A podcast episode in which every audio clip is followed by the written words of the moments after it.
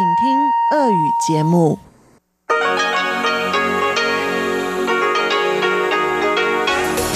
эфире Международное радио Тайваня.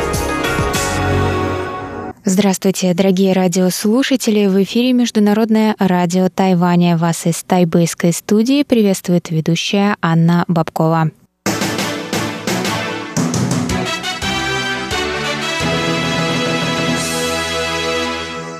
Сегодня среда, 10 июня, и мы начинаем наше ежедневное вещание с выпуска новостей сегодняшнего дня, а также, как всегда, для вас в эфире прозвучат тематические передачи «Среды», Китаеведение «Устная история» с Владимиром Малявиным, новости экономики с Андреем Солодовым, а также повтор передачи прошлой недели «Звуки города» с Валерией Гемрановой и Иваном Юмином. Я вам также напоминаю, что на коротких волнах вы можете слушать нас на частоте 5900 кГц с 17 до 17.30 UTC и на частоте 9490 кГц с 11 до 12 UTC. И, конечно, в любое время вы можете заходить на наш сайт ru.rti.org.tw и в любое время читать последние новости с Тайваня и слушать ваши любимые передачи. А теперь давайте к новостям.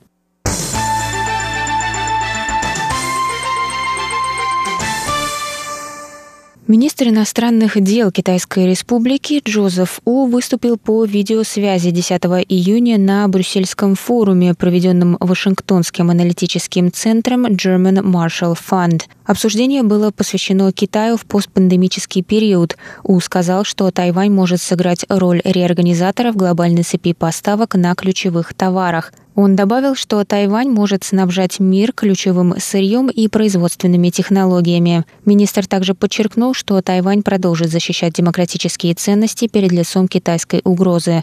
Он заявил, что борьба между демократией и авторитаризмом – это соревнование не просто между режимами, но между разными ценностями и образами жизни. У сказал, что участившиеся провокации со стороны Китая в последние годы заставляют другие страны чувствовать угрозу, но Тайвань будет стоять на передовой защиты демократии.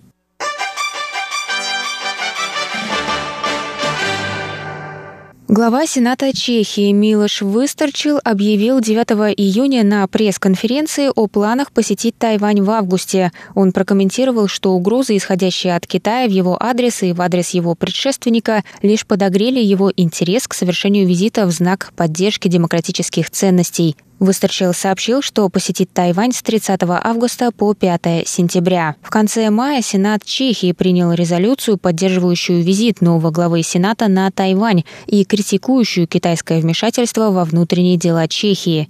Резолюция также критикует Пекин за отправление письма из своего посольства в Праге бывшему главе Сената Ярославу Кубере с угрозами о последствиях для чешских предпринимателей в случае визита Куберы на Тайвань. Кубера готовился посетить Тайвань в феврале, однако скончался в январе. После его кончины чешские СМИ предали огласке угрозы со стороны китайского посольства. Позднее его родственники сообщили, что угрозы повлияли на значительное ухудшение здоровья Куберы. Выстачил заявил, что был встревожен письмом и посчитал силу влияния Китая на его страну невыносимой. Он упомянул о мартовской встрече между высокопоставленными лицами чешского правительства, на которой все связанные с Китаем темы обсуждались с крайней осторожностью, чтобы не оскорбить страну. Это показало ему, насколько чешские политики бессильны перед Китаем и что две страны совсем неравные партнеры. Китай предостерег Выстарчила от поздравления президента Цайн Вэнь с инаугурацией, а также выразил протест, когда тот поблагодарил Тайвань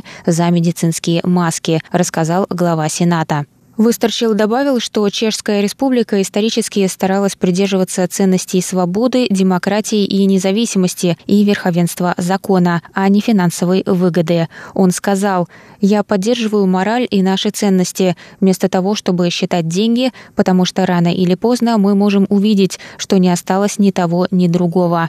Во время визита на Тайвань к Выстрчилу также присоединится вдова Ярослава Куберы Вера Куберова – Китайское посольство в Чехии уже выразило протест решению главы чешского сената и заявило, что такие действия будут восприняты как поддержка сепаратизма.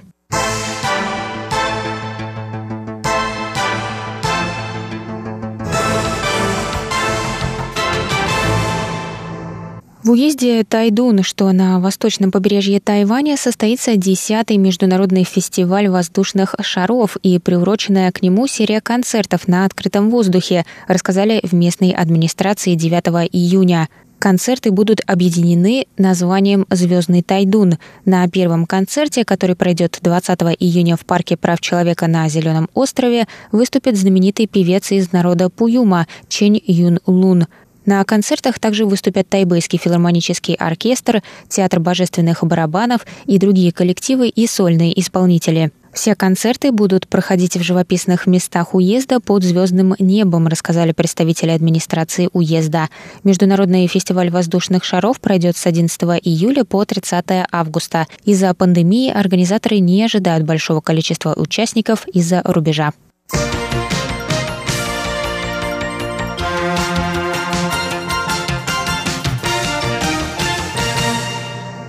Центральный противоэпидемический командный пункт Тайваня сообщил 10 июня об отсутствии новых случаев заражения коронавирусной инфекцией за последние сутки. Число зарегистрированных с начала эпидемии случаев на Тайване остается прежним – 443.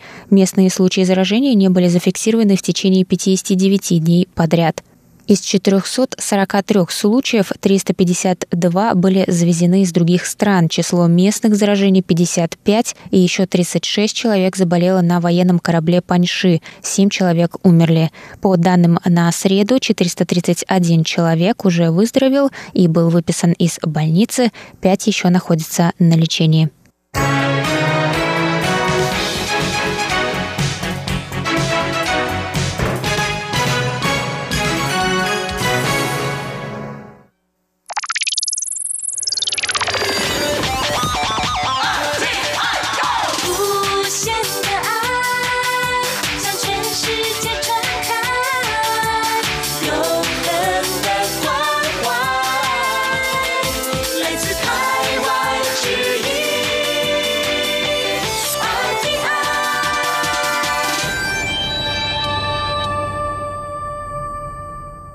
Это был выпуск новостей за среду 10 июня на волнах МРТ. Для вас его провела и подготовила ведущая русской службы Анна Бабкова. Далее в эфире вас ждут тематические передачи «Среды», «Китаеведение. Устная история», «Новости экономики» и «Звуки города». А я с вами на этом прощаюсь. Оставайтесь с нами. До новых встреч. Пока-пока.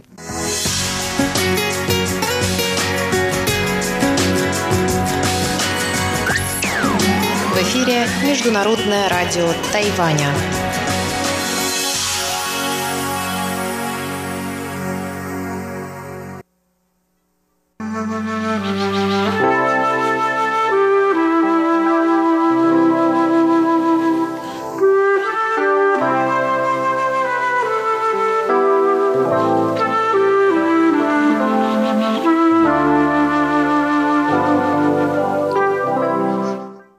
Говорит Международное радио Тайваня.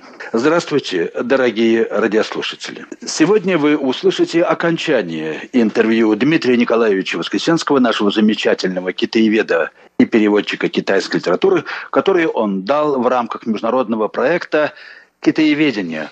Устная история». Ведущий передачи Владимир Малявин. Интервью у Дмитрия Николаевича записали Валентин Лю и Марк Ульянов. как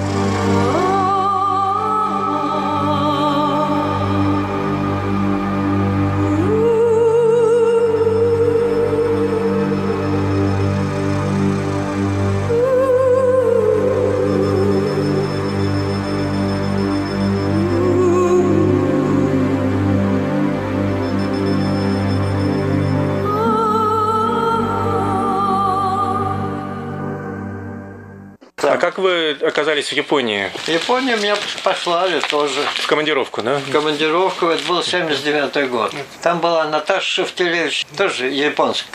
Цель командировки была какая? Цель командировки – это э, установить связи с университетами. И это было интересно очень, потому что я встречался и с китаистами, и с русистами. Причем китаисты интересно очень, что они очень ценят классическую китайскую литературу. Когда приезжаешь куда-то в Токийский университет.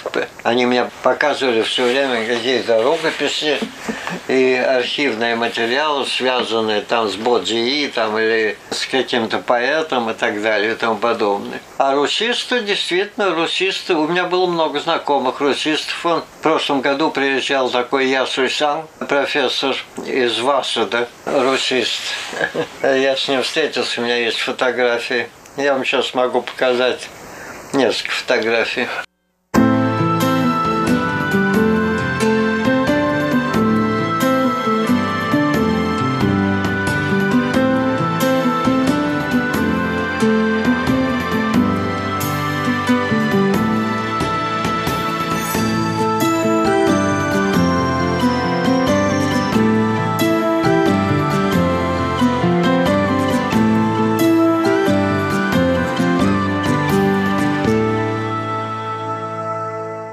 Дмитрий Николаевич, а когда вы были, побывали впервые на Тайване? На Тайване я побывал дважды. Я побывал в 2000-х годах, ну, я могу сказать точно, это примерно 94-95, вот в эти 90-е годы. Впервые, да? Первый раз. Там была международная конференция по вопросам китайской литературы и ее перевода на языки. И там я выступал с докладом э, по поводу перевода я переводил Ли Юи, это литератор 17 века. У меня потом статьи, я им как раз занимался. И там я встретился с китаеведами, которые занимались этой литературой. Ну, в частности, Андре Леви из Франции, Марин Галик. Марин Галик, Марин Галик – это китаевед из Словакии. Он Словакии, он профессор он очень много пишет, он занимается в основном современной литературой. А вот Андре Леви, я с ним познакомился, он занимается классикой. Это была очень интересная поездка, но так и особенно не ездил. А второй раз меня послали там год через два, это уже от ИСА, от ИСА и Министерства высшего образования. И там было 3-4 человека. Кроме меня был Вилли Гильбрас. Вот он был как раз в этой делегации. И это было очень интересно, потому что мы действительно познакомились с несколькими университетами, с библиотеками и так далее на, на Тайване. У меня завязали знакомства, они мне книги присылают, научные записки всякие мне. А присылали три журнала. Очень хороший журнал, это Синорама такой он выходил но сейчас почему-то не выходит. Они потом мне объяснили, когда были здесь, объяснили, что все сейчас переводится в интернет, к сожалению. Это особенный, особый вопрос Тайвань. Тайвань живет своей жизнью, безусловно.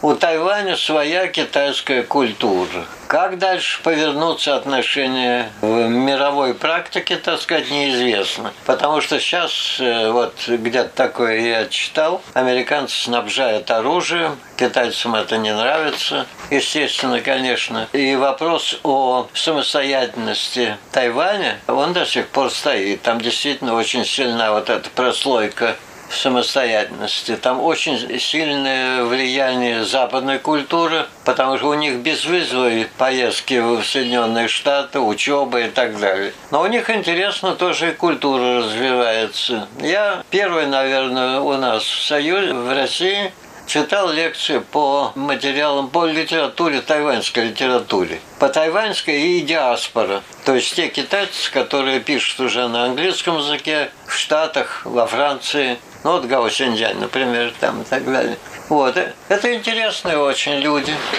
Интересная тема. Это не похоже на литературу континентального Китая, конечно, безусловно. Но между ними есть связи. Связи, и многие авторы из КНР, они бывают на Тайване, так же, как и тайваньцы бывают на КНР. В общем, это надо обязательно изучать. Это изучать очень важно для будущего просто, потому что мы поддерживаем связи и с КНР, и у нас тесные связи, и с Тайванем. А вот Тайванем э, сейчас, по-моему, какое-то э, такое вот охлаждение идет. Спад. Спад, да. Я был в Сингапуре, но это особый разговор. В Сингапуре я был тоже дважды, один раз в делегации. Это была делегация, мы были в Малакке, были на Филиппинах, были Пакистане и в Сингапуре. Это был 67 год. Потом я был год от Министерства высшего образования. Это уже был позднее. Это был 71 год. И я там был год. И мы были четверо от института. От института, кроме меня, была Котов-Котова. Ну вот, Котова у нас была деканом и преподавал язык. Котов был в Институте международных отношений, работал ее муж. Вот, и Тёма Карапетьянц был, он только что кончил как раз институт, по-моему, преподавать стал. Он был там. Это была удивительная и очень интересная поездка. У меня об этом дневники. Ну, есть, есть публикация? Да нет. Или только дневники, да? Нет, дневники и публикации у меня здесь где-то такое есть. Две-три статьи, которые я печатал «Азия, Африка сегодня». Но у меня на самом деле много материалов. А вообще меня интересуют очень связи Китая с Западом. Вот, в частности, посмотрите, вот это. Да, статья Запад глазами китайского дипломата. Есть две части. 2000... Лондон и Санкт-Петербург. Это конец 19 века. Это меня интересует просто потому, а как китайцы осваивают да. другую культуру и наоборот, Взгляд другая на Запад культура китайскими глазами, осваивает да. китайскую. Вот это вот очень интересная проблема. А сейчас она очень актуальна, особенно для Соединенных Штатов и Китая. Китайцев там много, китайцы там пишут, там возникают уже конфликты в связи с Трампом. Да-да. Вот. Но об этом и Гао Синдзянь много писал, что, э, как в этом же романе, что нужно смотреть на себя глазами другого человека. Нет, это просто да, интересно да, очень, да. действительно. Этим надо заниматься обязательно. А вы даете, кто-нибудь занимается этим из ваших студентов, такими темами? Конечно. Да?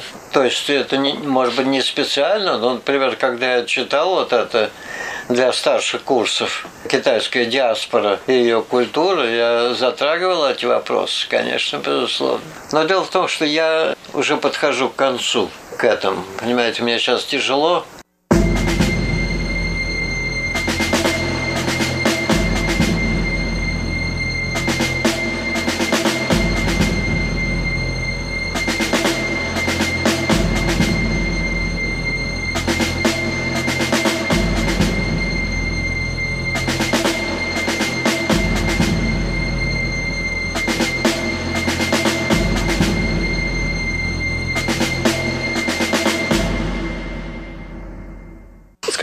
пожалуйста, а вот из ваших учеников, из ваших учеников за... У я, меня их... За 60 лет. У, у меня много, их, думал. У меня их несколько сотен. Да, да.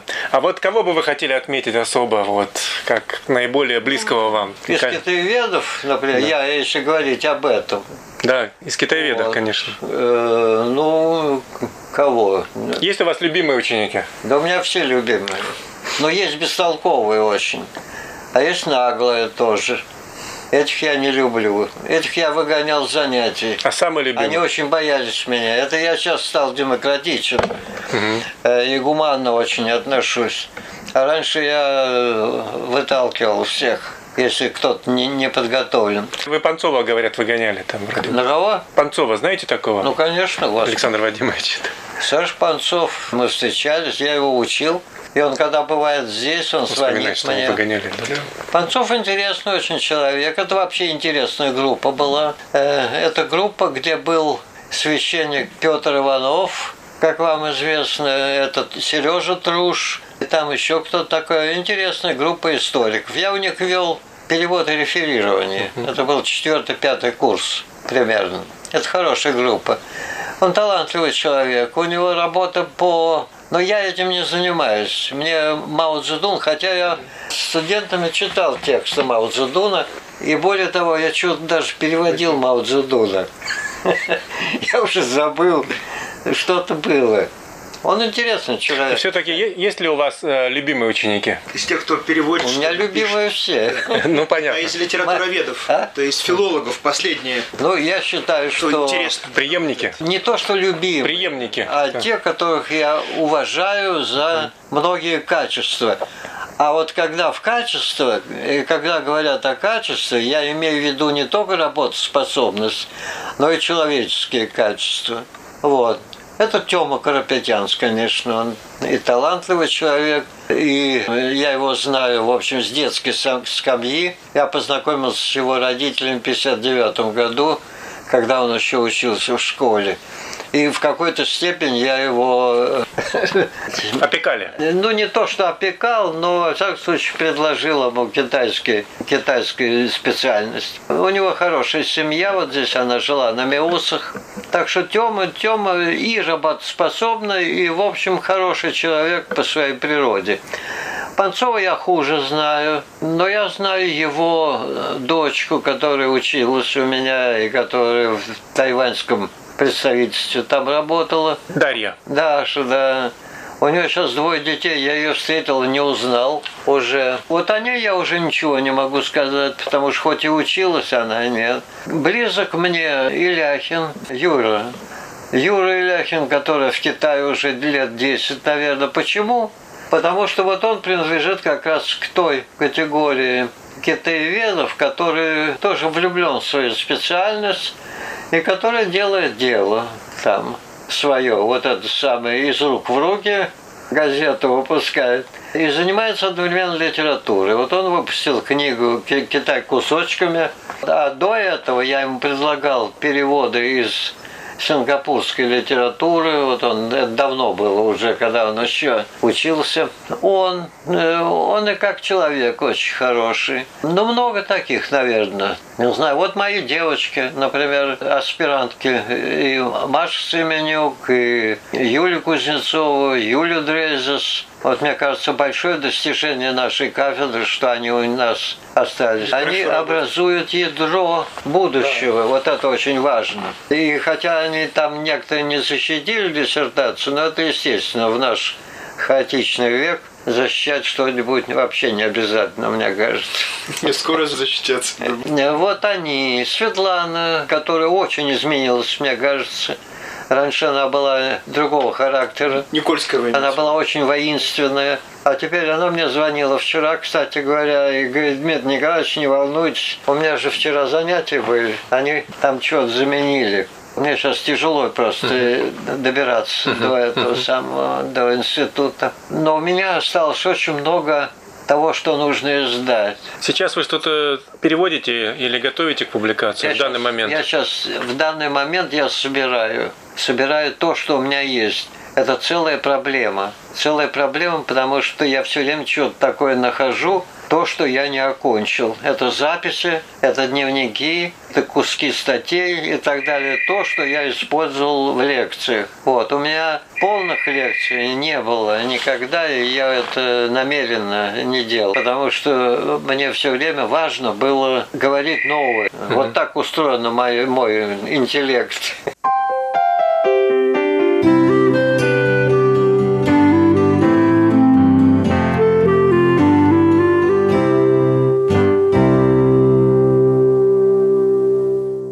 Дмитрий Николаевич, мы с вами уже беседуем, на самом деле, вернее, вы с нами беседуете уже больше двух часов. Но я хочу задать просто там один или два последних вопроса. Пожалуйста. Вот тогда у меня вопрос такой, вот что бы вы хотели пожелать вот вашим ученикам, преемникам и вообще всем молодым китаеведам с, высот, с высоты ваших лет и опыта? Любить свою профессию по-настоящему, любить. Любить профессию – это значит быть тесно связан с ней – это значит интересоваться не только своим узким вопросом, а это значит интересоваться широкими вопросами. Например, если ты лингвист и литературовед, то нужно обязательно заниматься культурой, словесностью, бытом, нравами и так далее. Поэтому не случайно, например, я на разных курсах давал бытовую эпиграфику, как я это называю, чтобы они знакомились даже с такими вещами, как похоронные объявления или медицинские рецепты. Вот как ни странно, это привлекает часто большее внимание, чем какой-нибудь политический текст. Вот то, что я хочу. Я хочу, чтобы мои будущие студенты были людьми хорошими, добрыми, отзывчивыми и любили свое дело. И любили не только дело, но если какое-то есть уже ядро китаеведов, его надо обязательно держать оберегать, короче говоря. То есть, чтобы не было раздраев, чтобы не было конфликтов, потому что все это может отразиться на занятиях. Сейчас мы переживаем очень непростой век, непростое время. Это э, пришло в голову вот эти самые реформы. Вот. Но дело в том, что эти реформы касаются сейчас многих институтов, и прежде всего, и это очень плохо, Академия наук и науки вообще. И культура то же самое. Вот, я считаю, например, что если ты занимаешься литературой, а я занимаюсь литературой, то ни в коем случае нельзя политизировать науку. Не только литературу, а вообще науку. То есть политики избежать нельзя, конечно, безусловно, но нужно знать меру. А если политизировать науку, то это значит будет то, что иногда у нас происходило в прежние годы, да и сейчас иногда, что когда мы забываем и удивляемся западным текстам, какие они интересны, и не читаем свои тексты, потому что они неинтересны. Так вот, я еще хочу, чтобы люди интересовались культурой в широком смысле. Вот здесь среди вопросов говорится о Марксе, о Гегеле и так далее и тому подобное. Читать нужно и Маркса, но не только, потому что Маркса уже мы перечитали, по-моему – но читать нужно обязательно философию, религию, произведения, потому что это тесно связано с духовным развитием человека. И быть людьми и помогать друг другу. Спасибо за ваше напутствие и пожелания. Но мы хотим от себя и от лица всех ваших любимых учеников пожелать вам хорошего самочувствия. Спасибо. И настроения к работе. Потому что дел еще много. Революция еще не окончена. Да, но только жизнь коротка, как я убеждаюсь. Спасибо. Я раньше никогда не думал об этом, а сейчас я уже наверное, часто думаю об этом. Спасибо большое. Спасибо вам.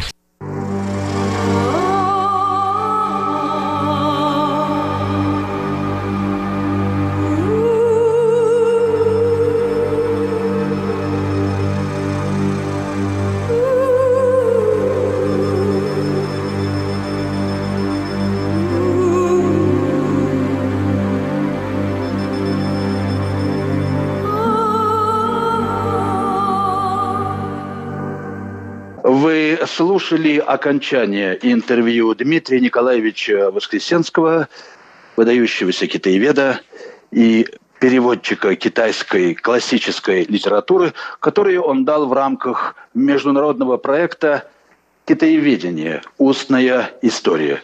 Интервью э, записали Марк Ульянов и Валентин Лю. Ведущий передачи Владимир Малявин. Всего вам доброго, дорогие слушатели. До следующих встреч в эфире.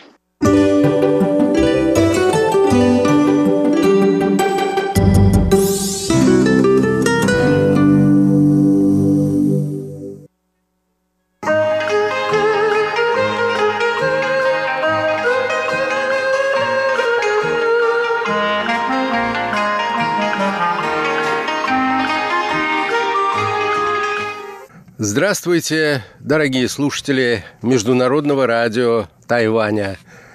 В эфире еженедельная передача из рубрики «Новости экономики». У микрофона ведущий передачи Андрей Солодов.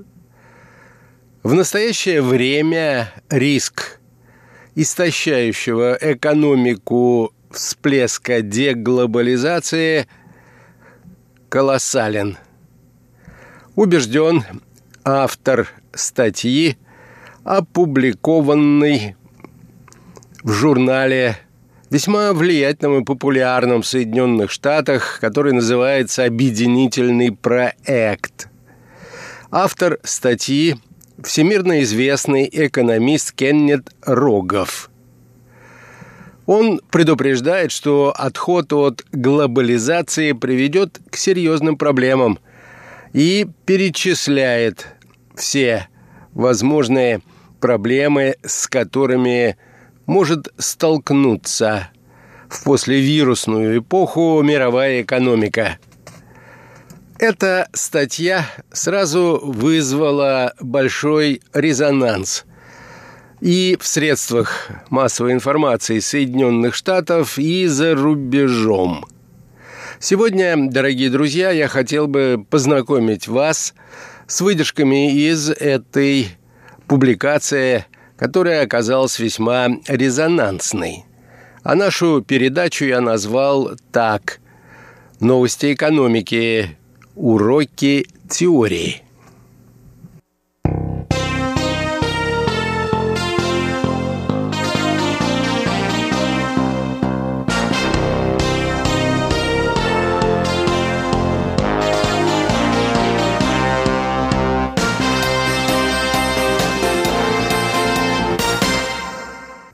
После пандемии, пишет автор, мировая экономика, похоже, станет значительно менее глобализированной, поскольку политические лидеры и общества отвергают экономическую открытость, причем с такой силой, какой не наблюдалось со времен тарифных войн и конкурентной девальвации валют в 1900 30-е годы.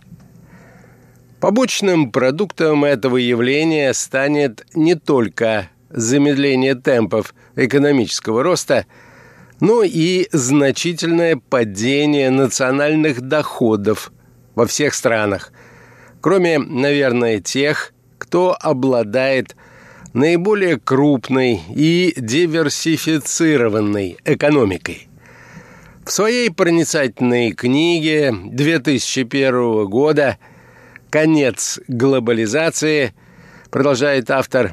Экономический историк из Принстонского университета Гарольд Джеймс показал, как предыдущая эпоха глобальной экономической и финансовой интеграции завершилась крахом под грузом неожиданных событий – в период Великой депрессии 1930-х годов.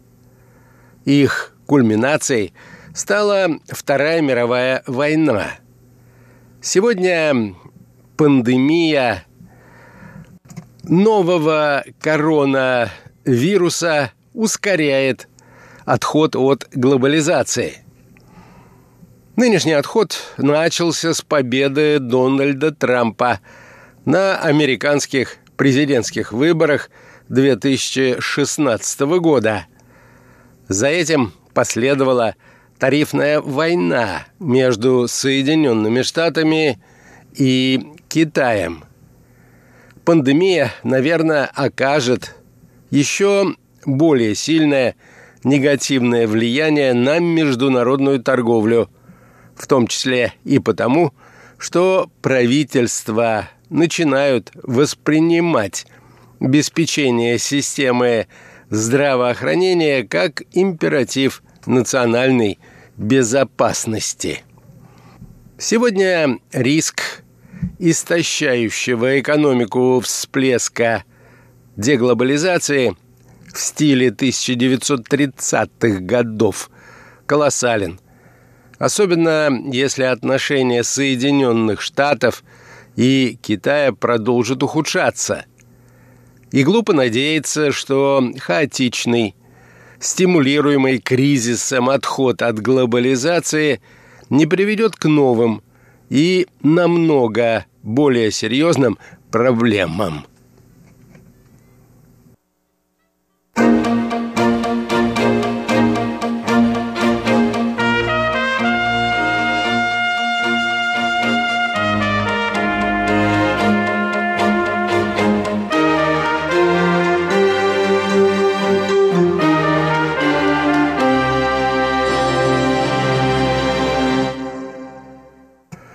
Далее автор отмечает, даже Соединенные Штаты с их крайне диверсифицированной экономикой, ведущими мировыми технологиями и сильной базой природных ресурсов могут пострадать от значительного спада реального валового внутреннего продукта, сокращенно ВВП, из-за деглобализации – а для стран с меньшей экономикой и для развивающихся государств, которые не способны достичь необходимой критической массы во многих отраслях и зачастую не имеют природных ресурсов, спад международной торговли приведет к развороту вспять по сравнению с прогрессом, достигнутым за десятилетия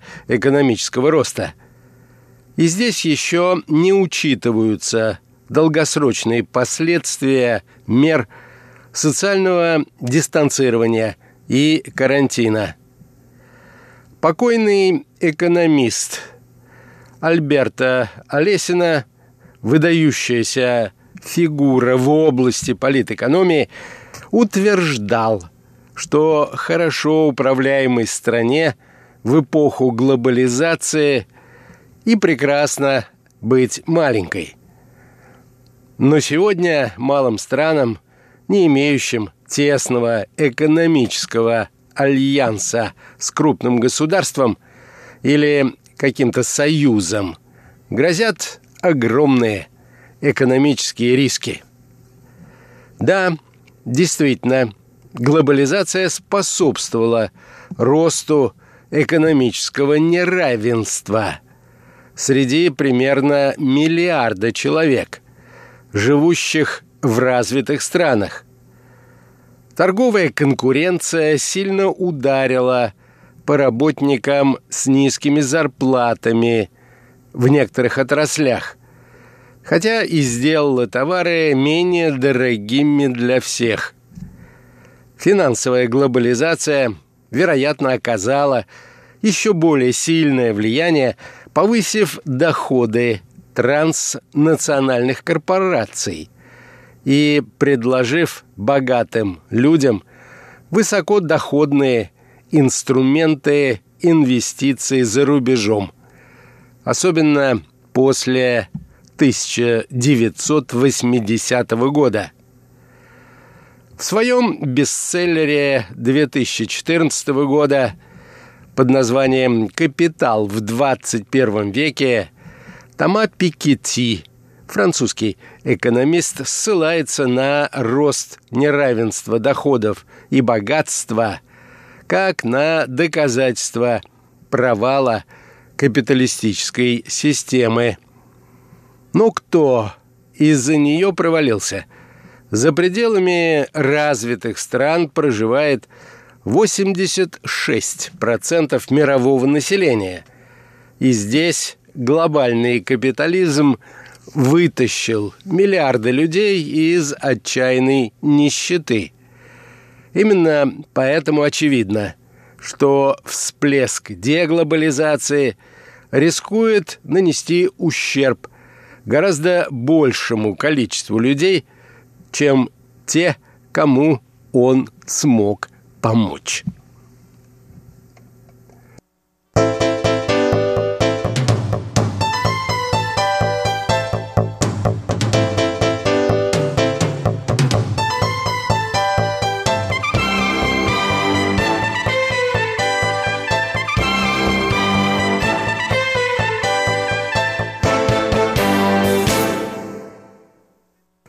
Разумеется, нынешняя модель глобализации нуждается в коррекции, продолжает автор. В частности, за счет существенного укрепления систем социальной защиты в развитых странах в максимально возможной степени и в развивающихся. Но создание устойчивости не означает, что надо разрушить всю систему и приступить к ее строительству заново. Америка потеряет от деглобализации больше, чем, судя по всему, считают ее политики, причем как правые, так и левые. Начать с того, что глобальная торговая система является частью общей сделки, которая позволило Соединенным Штатам получить роль гегемона в мире, где большинство стран, включая и Китай, заинтересованы в поддержании работоспособного и стабильного международного порядка. Помимо политических последствий, деглобализация создает также экономические риски для Америки. В частности, многие благоприятные факторы, которые сегодня позволяют правительству Соединенных Штатов и американским корпорациям занимать намного больше, чем любой другой стране, скорее всего, связаны с ролью доллара как финансового центра существующей системы. А как показывают многие экономические модели, по мере нарастания тарифных и торговых противоречий финансовая глобализация будет сворачиваться как минимум пропорционально. Это не только приведет к резкому спаду прибылей транснациональных компаний и богатства фондового рынка. Кому-то это, наверное, покажется даже превосходным. Но и, возможно, к серьезному спаду внешнего спроса на американский долг.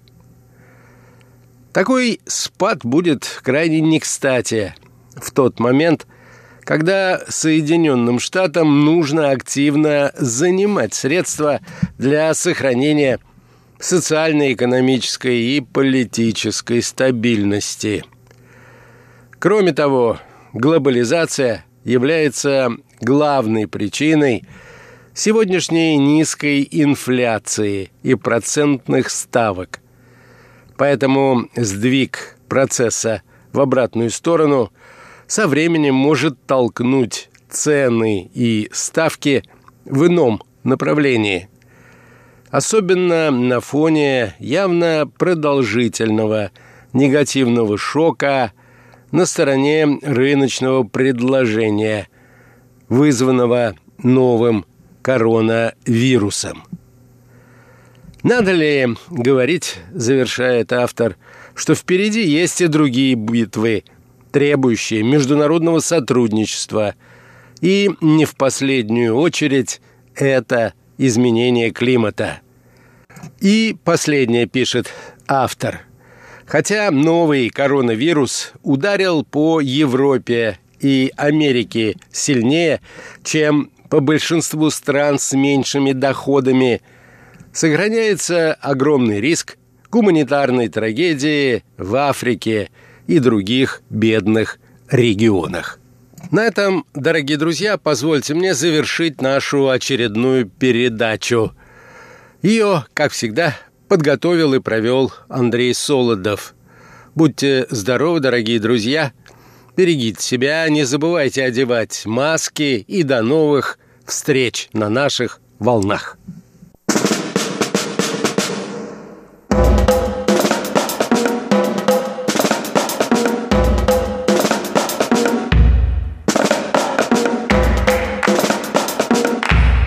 Здравствуйте, дорогие друзья! Вы слушаете Международное радио Тайваня. Сегодня четверг, а это говорит о том, что настало время для вашей самой любимой передачи. Звуки города. города. У микрофона, как обычно, ваши любимые ведущие Иван Юмин и Валерия Гемранова. Всем здравствуйте! Всем привет!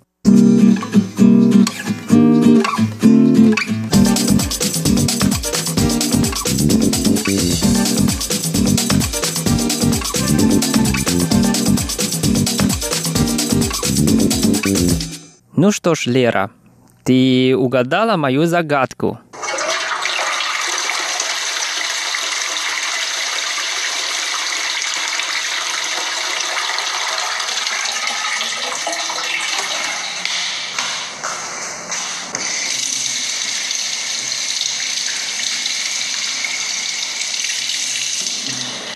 Ванюш, это, конечно, очень интересный вопрос, это очень интересная загадка. Мне кажется, это что-то связанное с водой. Точнее, не, мне не кажется, я уверена, что это что-то связанное с водой. И вот меня терзают смутные сомнения. А, конечно, я бы, наверное, очень сильно хотела, чтобы это был либо фонтан, либо какой-то водопад, но что-то подсказывает мне, что не так тут все просто, и вполне вероятно, это туалет. Ура! Сто процентов верно угадала. Туалет? Серьезно, Ваня? Ну да, конечно. Это тоже звук города и звук жизни. Ванюш, ну кто разговаривает о туалетах? Ох ты, ты не знаешь, что у туалета уже часть нашей жизни на самом деле имела длинная история. Ванюш, никогда не задумывалась действительно, потому что, наверное, никто не говорит о туалетах, поэтому я и не знаю. Ну, тогда сегодня мы раскроем, как появился туалет и какие типы туалетов в Тайване. Хорошо, поехали.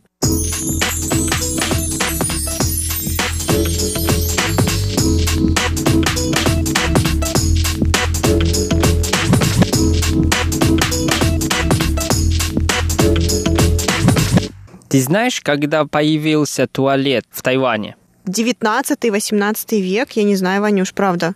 Хорошо, сразу тебе говорю, что на самом деле первый туалет появился в Тайване это в 1897 году. А это как раз было время под властью Японии. И это значит, что первый туалет в Тайване это построили именно японцы. Какие все-таки японцы молодцы. Который раз слышу, что и железные дороги начали японцы прокладывать, и вот на самом деле туалет даже появился во времена, когда Тайвань находился под управлением Японии. Конечно. И до этого, как люди э, решили вот это проблемы обихода? Как? Наверное, на улицах, на дорогах просто решали Ну, конечно, свои не проблемы. сразу на улице, но там есть специальное место, они копали как э, ямочка или большая дыра. То есть туда можно по-большому. А, то есть что-то похожее на наши летние туалеты в России, в деревнях, если ты когда-нибудь был там. У нас это до сих пор распространено. А, то есть существует такая кабинка. Я думаю, что, наверное, на Тайване кабинок не было, но у нас, по крайней мере, вот в русских деревнях стоят кабинки деревянные. Они, соответственно, стоят над ямами. А, и вот в этой кабинке также дырка. Ну и, собственно, это называется летним туалетом. Ну да, э, то есть до этого э, в Тайване существовали именно такие туалеты. Потом в 1910 году японцы построили много туалетов в Тайване и отдали приказ, что после туалета надо мыть руки и самое главное, надо использовать бумагу. Они построили вот эти туалеты, это общественные. То есть, в принципе, еще не было собственный туалет в доме. Все равно люди жили как раньше. То есть без туалетов внутри дома, правильно? Всегда надо э, выходить из дома и в специальное место, чтобы решить проблему. А, Ванюша, вопрос. А если эти туалеты не были в домах, а если они были где-то за пределами дома, где они тогда располагались? Эти туалеты были в каждом районе, просто они располагались не внутри дома, а в каких-то вот определенных местах. Общественные туалеты, конечно, только в специальное место, но для жителей рядом со своим домом, конечно, они есть специальное место совсем недалеко для того, чтобы справить нужду. Еще я хочу э, напомнить, что есть такой урильник. Это именно для женщин когда ночью или вечером, потому что раньше же не было света, чтобы справить нужду, в доме есть урильник, чтобы вечером они могли использовать. А для мужчин э, просто выходить из дома. А, то есть это что-то наподобие ночной вазы, все верно? Да, можно так сказать. То есть, получается, для женщин из соображений безопасности а, присутствовала в доме вот такая ночная ваза, чтобы они не выходили никуда ночью. А мужчины, так как это мужчины, они могли спокойно выйти. Все верно? Да. Потом после индустриализации, наконец-то в 1980 году у каждого дома существовали современный туалет. Вот эта маленькая история, как туалет появился в Тайване. Вот, а я хочу тебя еще дальше спросить. Ты знаешь, какие типы туалета в Тайване есть? Ой, ну это совсем легко, Ванюш. А, есть туалеты обычные, с обычными унитазами точнее, и есть туалеты с напольными унитазами. И они существуют практически в каждом заведении, подобные туалеты, то есть разделение на подобные туалеты а, в кинозалах, в торговых центрах, а, на станциях метро, на станциях а, ЖД вокзалов, автобусных вокзалов и так далее и тому подобное. То есть вот это вот стандартное разделение на Тайване. Ты на самом деле правильно ответила, но я хочу тебе еще добавить, что на самом деле, когда я учился, я был в детстве, у нас туалет, скорее всего, была только наполни унитаз, несмотря это в школе или в а, компании или в доме, потому что это самый дешевый. Потом уже постепенно стали переходить к обычному унитазу. Или говорится, что это европейский унитаз. Ванюш, а вот мне интересно, кстати, почему все-таки на Тайване стали переходить постепенно к европейскому типу унитаза? Это хороший вопрос, ты мне задала. Это, конечно, тоже все связано с историей. Ты помнишь, что после Второй мировой войны, потом еще была война в Корее и была война в Вьетнаме. Из-за этого тогда было очень много американских солдатов находились в Тайване. Для них наполненный унитаз – это ужас, потому что они не могли нормально его использовать. Поэтому они называли, что это азиатский туалет. Поэтому они построили типа американский туалет, это тоже, э, как я сказал, что это европейский туалет, чтобы не надо приседать, а можно сесть. А, вон оно что. А я думала на самом-то деле, что вот такого рода унитазы появились на Тайване из-за, возможно, любви к европейской культуре или вот как раз-таки к Америке, и поэтому, чтобы быть поближе к западному миру, на Тайване тоже начали а, строить и интегрировать вот обычные унитазы. Но Наверное, ты тоже уже заметила, что сейчас в Тайване меньше и меньше стало именно вот этих наполненных унитазов, да? Да, наверное, я с тобой соглашусь, потому что сейчас до сих пор все-таки существуют, допустим, кинотеатры, авто, ЖД вокзалы, где в равной мере представлены и напольные, и обычные унитазы, но вот, допустим, на некоторых станциях метро намного меньше напольных унитазов, нежели обычных. Почему я так сказал? Потому что то, что я знаю сейчас в Тайване, то есть в каждом новом доме или в каждой новой квартире существуют чаще всего это японский унитаз. Знаешь, что это? Да, конечно же знаю. Это чудо унитазы из Японии. Мне кажется, наши слушатели подумают о том, что мы продаем унитазы им. Вот. Но на самом деле это не так. Я действительно считаю, что это чудесные унитазы с многофункциональные, э, с функциями обогрева. Опять-таки, можно подогревать воду, можно абсолютно не использовать бумагу. А если вы понимаете, о чем чем я говорю. А также эти унитазы славятся тем, что у них крышка может автоматически подниматься, когда человек приближается к унитазу. Это очень, я бы сказал, крутое изобретение у японцев. А я тебе говорю, что я сам на самом деле до того, что я поехал в Японию, я ни разу не видел в Тайване.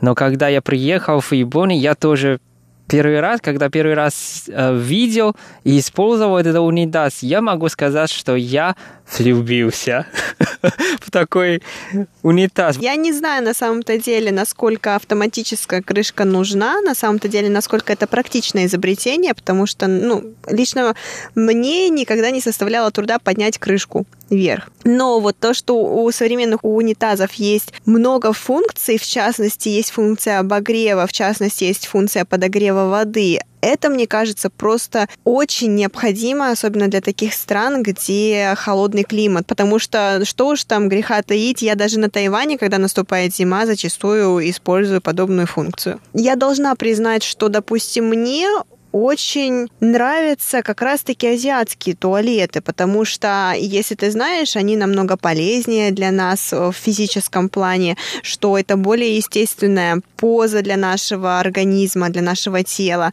что когда мы используем азиатский туалет, не создается лишнего дополнительного напряжения внутри тебя.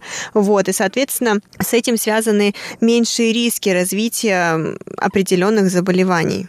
И мне кажется, что на самом-то деле тайваньцы должны сохранить а, и азиатские туалеты, то есть вот туалеты с напольным унитазом, ну и, соответственно, тоже они должны внедрять и современные унитазы, обычные точнее, а, для тех людей, которые предпочитают все-таки подобные унитазы напольным. А вот здесь появилось какое-то обсуждение, или даже я говорю, что это спор. Почему в Тайване сейчас меняется, да, то есть переходит к обычному унитазу?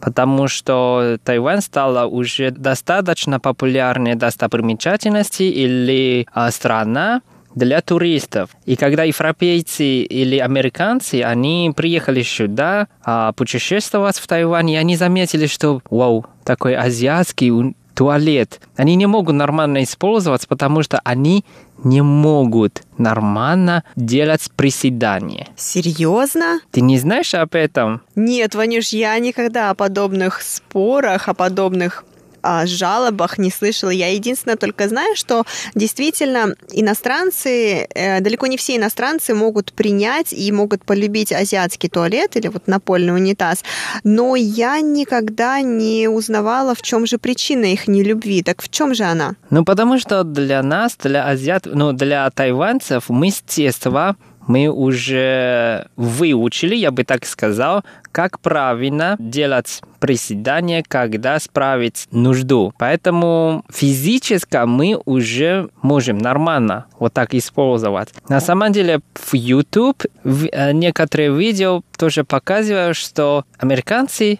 или европейцы, они не могут сразу делать приседания. Поэтому даже есть на английском языке такое слово, что Asian Скотт. Как интересно.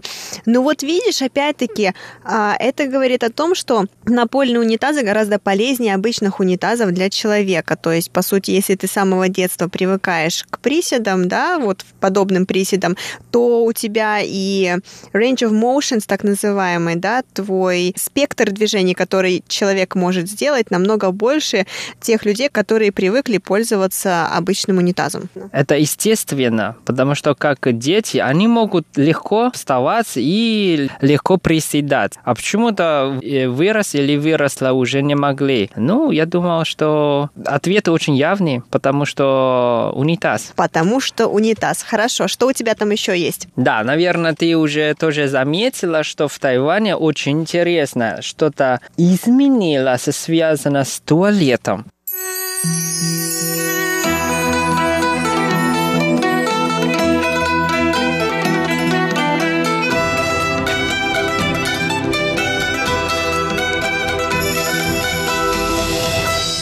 Дорогие друзья, о том, что же изменилось, вы узнаете в следующем выпуске нашей передачи. А сегодня пришло время прощаться. С вами были Валерия Гемранова и Иван Юмин. До новых встреч!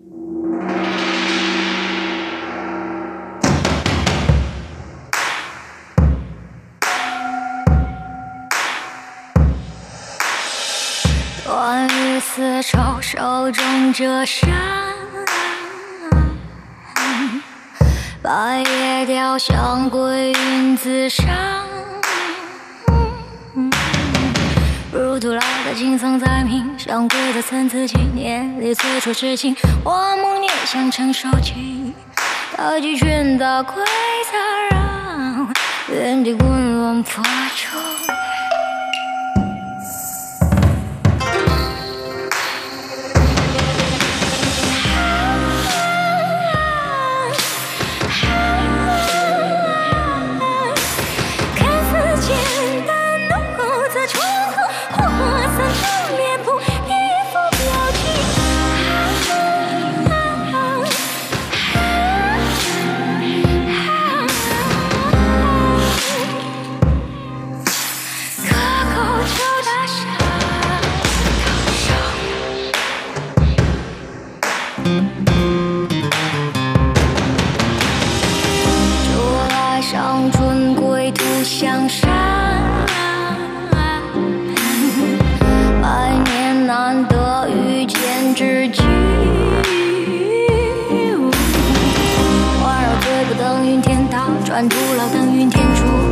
向往一念打扰会首弃，大智圈打规则，让原地滚轮破除。